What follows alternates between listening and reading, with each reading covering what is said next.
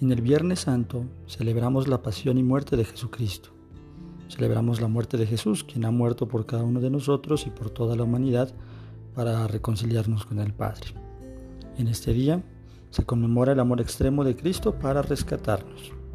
Por eso es importante interiorizar el hecho de que Jesús se entregó en la cruz por cada uno de nosotros.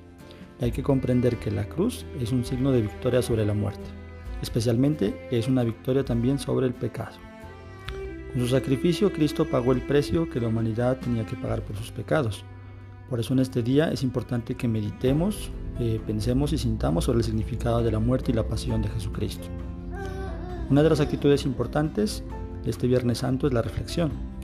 Ella nos ayudará a comprender y profundizar el sentido de la muerte de Jesús. También es cierto que hay que unirnos al duelo por la muerte de Jesús y por tanto debemos hacer propios los sentimientos de la Iglesia.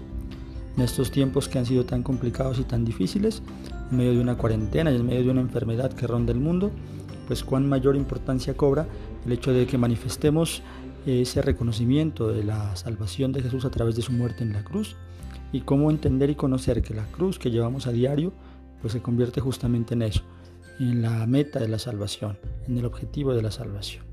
Por tanto, este Viernes Santo nos tiene que ayudar a reflexionar a cómo darle un vuelco, un giro a nuestra vida para que nos encaminemos a la salvación, no solamente en la salvación eterna, sino en la salvación que tenemos aquí a diario, en nuestras casas, en nuestros trabajos, en todo lugar donde visitamos y conocemos, pues no en estos momentos, pero sí cuando esto termine y podamos dar un vuelco a nuestra vida para empezar un camino diferente.